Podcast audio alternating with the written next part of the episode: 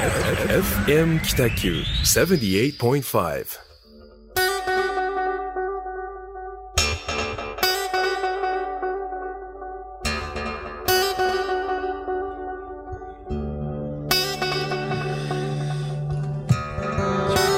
はい始まりました。ホワイトスペース。グラフィックデザイナーの岡崎智則と。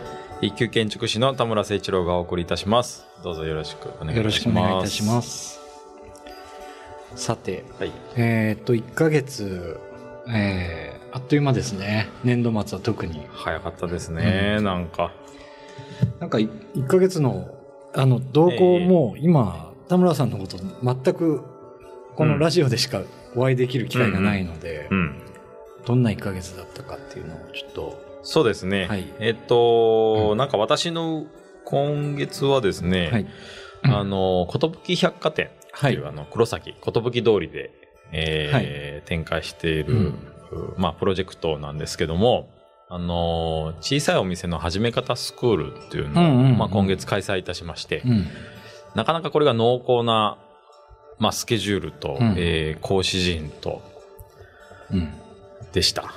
講師陣。はい。あとは、はいえーっとですね、3月19日にあの、アントメンはいっていうですね、あの、うん岡崎くんにもグラフィックうんを作ってもらいましたけども、うんうんあの、めでたくオープンができましたのでお、めでとうございます。はい。ありがとうございます。あの、関係者皆様にも、おまあ、この場を借りてお礼を申し上げたいと思います。おめでとうございます。ありがとうございます。まあ、その小さいお店の始め方スクールなんですけど、はい。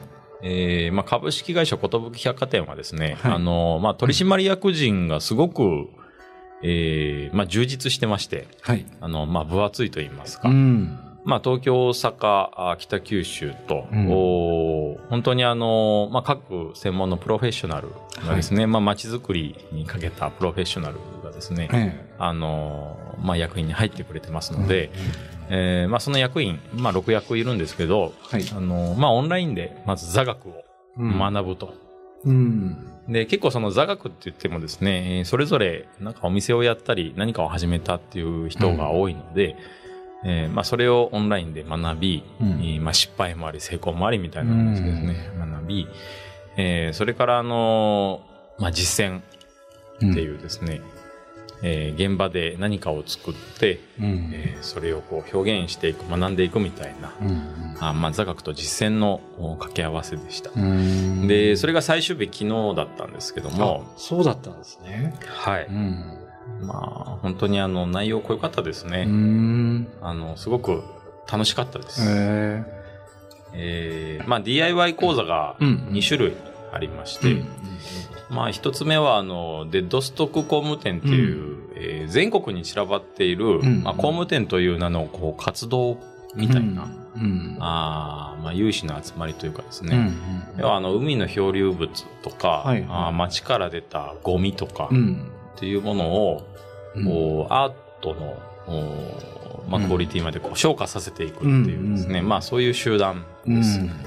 で、まあそこでこう来ていただいたあの高藤さんとか、まあはい鳥取の高藤さんとか、はい。えーまあ出水さんっていらっしゃるんですけど、福井の。福井の。僕行きましたよ、福井の。デッドストック工務店に。すごいですね。福井フラットのオーナー福井フラットの。はい。はい。めっちゃ良かったです。あ、そうですか。うん。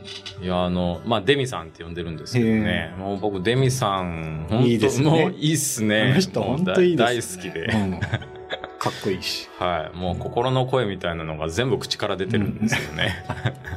本能むき出しで生きてるっていうかですね。まあ、あの、彼曰く、はい。えーゴミは概念でなくなると。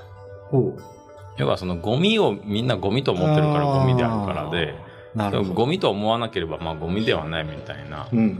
まあ思わなければっていうところが一番難しいんですけど、うんじゃあそれをどう、どういうふうに、あの、うんまあ、その物質的に、うんうん。えー消化させていくかっていうのは、まあ、あの、寿通りに来ていただければ、はい。あ非常にわかるんですけど、まあ、パイプ椅子のゴミとか、あーまあ、海で拾ったあの漂流物のロ,、ロープとかですね、うんうんうん。あれを使って、えー、っていう一一文字のこう立体うん看板みたいなのを作ってるんですよね。オブジェ。オブジェ。うんまあ、そのパイプ椅子を使ってシャンデリアを作ったりですね。で、はい。やっぱりあれってか不思議なもので完成するとゴミに見えないうんんですよね。やっぱこう、あるものを使うっていう、素材は全部無料ですから、うんただですから、うんあの、取りに行ったっていう労力だけなんですけど、うんまあそういったあの、ゴミとよ呼ばれるものをうんゴミじゃないふうにこう表現して、うん。えーそれをみんなで作っていくというワークショップ、うん。まあ講座が一つと、うん。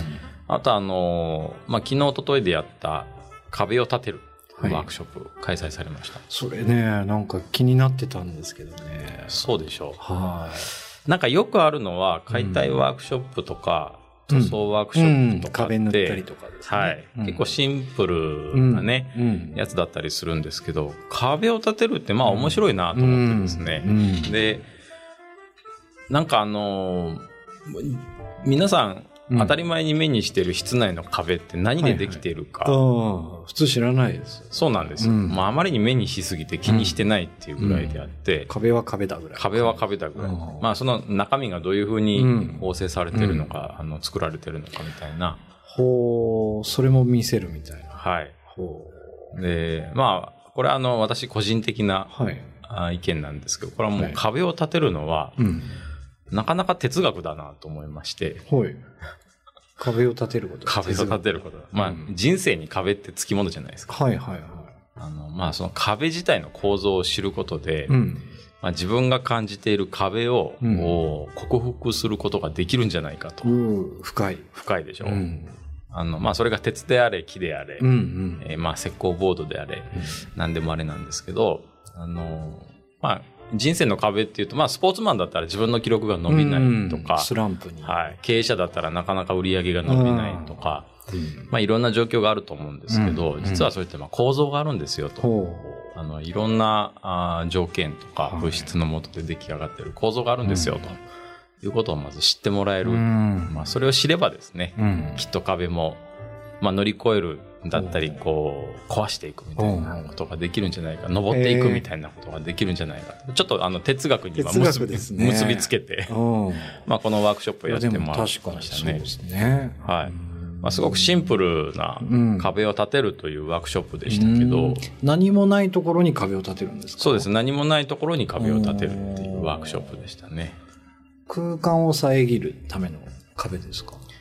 遮る、うん、まあな空間を。切、り替えるという。そうですね。うん。まあそれも哲学ですね。遮るのか、うん。空間を作るのか、うんえーまあ、空間を分けるのか。分けるのか。はい。へっていう、まあ言葉の言い回しがいろいろできる壁を立てるワークショップだったなとうん。思っています。あの、まあすごく楽しかったですうね。ん。まあその横で、あの、アントメンがオープンしたので、うんうん。私あの、昨日は本当に厨房に一日入って、うんえー麺を茹でたり、多岐にわたりますねはい。すごくなんか、あの、いろんな意味で、うんえー充実した日々でしたうね。ん壁を立ててみたり壁を立てて麺を茹でて ですね。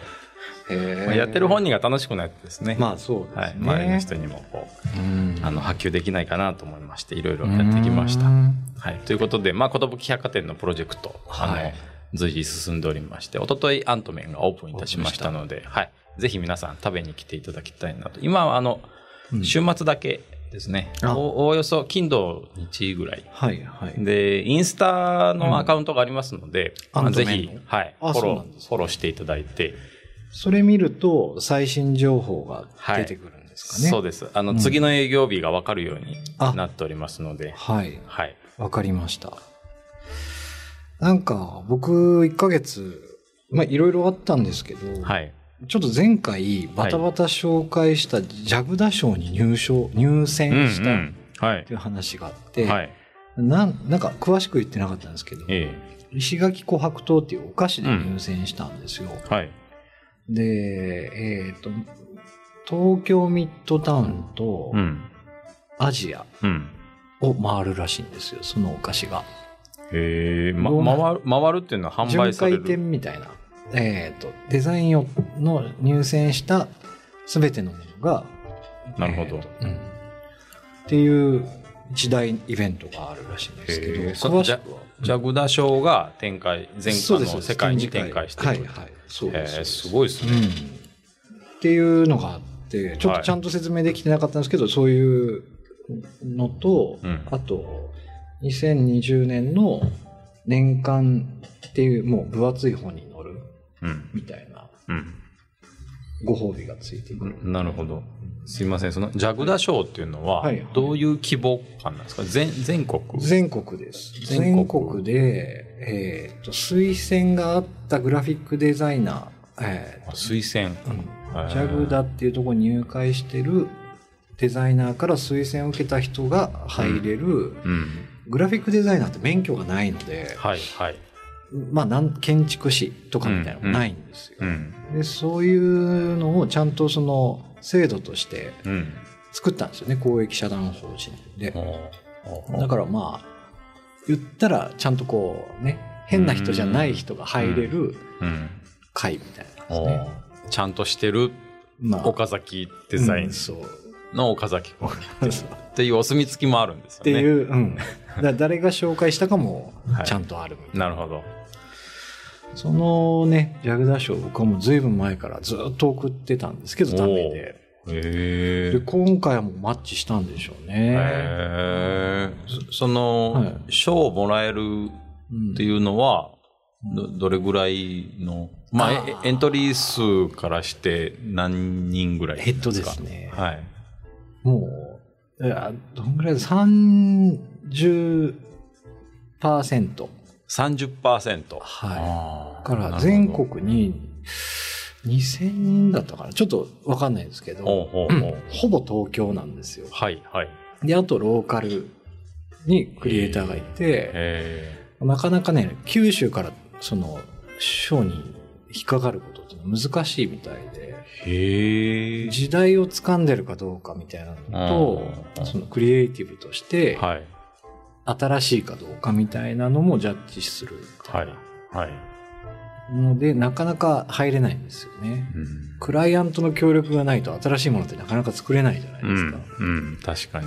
機能だけで言ったりするとね、わかりやすい方がいいとかっていうので、僕はそのグラフィックデザイナーなんですけど、パッケージの方でうん。入ったって感じですね。うーん。まあでもね、なかなかやっと、はい、やっとう。ん、42歳にしてって感じ。いやいや、おめでとうございます。入選ですからね。素晴らしいね。賞は取れてないんで、ちょっと次からちゃんとね、もう頑張らないといけないなっていうのっていうのと、い。うん。それと僕もまあ、本当田村さんに言われたんですけど、アントメはい。ン、もう煮干しだしの、うん。あのラーメン、本当美味しいなと思って。あそうでしょう。いや、本当あの、僕ね、アントメン3日行きましたけど、うん三日1日2杯食べたんですよ。で、いや、もう明日は食うまいとうん思いながら行くんですけど、やっぱね、香り嗅ぐと食べるんですよね。うんやっぱそれだけ美味しいっていうか、飽きないというねか、え、はい美味しいっすよね。はい。もう、うん。あの、皆さん本当おすすめです。ねで、え、うんほ本当にあの、目の前に田中人形さんっていう。あ、あそこにあるんですか？田あ中そうですよ。人形店田中人形あ店。ーはい。で、あの、田中さん、うんお母さん、はいもう随分仲良くなりまして、私も。へ今、毎日食べてくれるんですよ。あの、まあ、そんな2杯とかじゃないですけど、毎日1杯。はい。で、トッピングを梅と生姜で、すごくこうんうヘルシーな感じにしていただいて、うん。あの、まあ、なんかこれ個人情報になるのかな？うん。田中さんの。好みが。でも、それだけヘルシーうんで、すごくあの、スープもやっぱ無着色無添加だし、うん体にすごく優しいんですよね。もう毎日食べても全然体に応えない。いいですね。本当におすすめでうす。ん。なんか、スケさんってソウルフードって言われるじゃないですか。はい。なんかそこら辺までね、行きたいですよね。黒崎そうですねソウルフードといえば、はい。あのラーメン。ですね。あのもうその域に行きたいなと。ね小倉駅前の白屋さんもね、やっぱ毎朝やっぱり行列できてて、はいはいまあ、その近くに新しいパン屋さんとかできてましたけあど、行列初日とか2日目ぐらいだったんです、うん見てる感じは。まああの、ソウルフード、なんか心に染み渡るみたいなね文化に近いんでしあ。ょうね。その域に達するまでには、ねこう、やっぱり、うんあの、続けたいなとは思います。はい。創業マイナス100年っていうコンセプト、裏コンセプあト、テーマがそそうですね。うんええ。あの、Facebook とインスタで上がってますね。うん。100年後に完成する文化みたいなことなんでですよね。そうですね。うん。まあそ、それこそソウルフードになるんだろうなと思いつつ、面白いです。なんか、その辺の話はね、うんこう展開していくと面白いんでしょうね。ね。その行列がすぐなくなるお店と行列がもういつまで経ってもあるお店、ね違いうん。ですね。うんそうですね。はい。味で勝負だけでもいいんですけど、うんまあ、体験なんじゃないかなと思うんですようね。ん。うんスケさんとかもあの、スケって読めるだけでステータスじゃないですか。ああ、そうですねね。う。うんみたいなとこからもちょっと。はい。はい。で、僕はそこのそのロゴマークを作らさせてもらって、ええ。うーんもうみんなに言ってほしいんですけど、うん。小倉の人ってなかなか黒崎に行く用事ないじゃないうん。うですか。ん。わざわざ、うんあのラーメンを食べに行ってほしいなと思うん。ってます。うん。嬉しいですね。ねあの。あの看板、岡崎くんにはいはい。作ってもらったあのデザイン。はいはい。みんなからいろいろ話を聞かれあて、、本当ですか、うん。で、結構ね、やっぱりあれって面白いのは展開できるんですよね。あの、はい聞いてくる人、うんうんこの髪型がやっぱ面を表してるんですか？とか。な、なぜあの女性の後ろ姿なんですか？とか、はいはい普。通に聞かれて、そこからこうずっとアントメンの話が展開できるんですよ。あのブランドの話じゃないですけどコンセプトにつながっていくというかね。なんか、これですって言わずに、うん。ふわーっとさせそう。ときたいですよね。ふわーっとさせてるあの感じは僕はすごく気に入ってますね。腑に落ちちゃダメな気がしますうんね。うん。なんかある意味パッと見てう、ん。すぐストンって落ちるじゃなくて、はい。ちょっと1個か2個あれ服があるので、うんうん僕はすごくいいなと思います、ね話のネタにもなるし。確かに。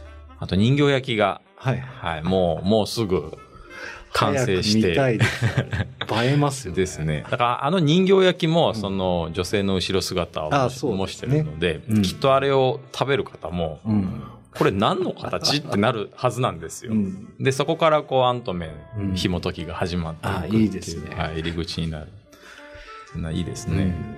アートな感じしますね。そうです問ね。いを作ってる感じがある。うん。解決してないところがいいかもですね。うん、そうですね。うん まあなんか、楽しみです。人形焼きも本当楽しみです。はい。もう、黒崎の文化になるべく、あの、福岡さんと、福岡社長と、はいえー頑張っていきますので、また引き続きよろしくお願いいたします。はい。ぜひ皆さん食べに行ってください。はい。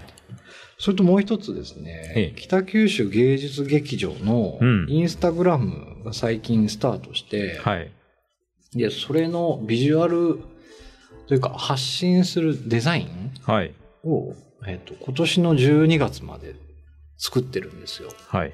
1ヶ月に1回発信して、えっとね、1ヶ月あたりうん3パターン出てくるんですけど、はあはそれがね、ちょっと変わった発信なんで、あ。はい。インスタやってる方は北九州芸術劇場の公式アカウントをちょっとぜひフォローしていただけたらと思ってます。うーん。僕これはねもまだフォローしてなかったですね。あ、いや、最近始めたんで、あ、そうですか。うん、まだまだ少ないんですけど、はい。なんかちょっとストーリーがちゃんとあるんでん。でもね、インスタって説明するより見た方がはい。面白いと思うので、はい。ぜひ見ていただきたいなと思います。はい。わかりました。はい。じゃあ、ここで今日は田村さんの選曲の、いや、そうなんです。プロデュー、プロデューサーから、はいなんか、うんタムセレクトの曲を今回から入れるっていう話になって、いやぜひまあ、あの、はい。どうぞ。聞いてもらい聞いて、ましょうか、ね。聞いてもらいましょう。はい。じゃあ、お願いします。お願いします。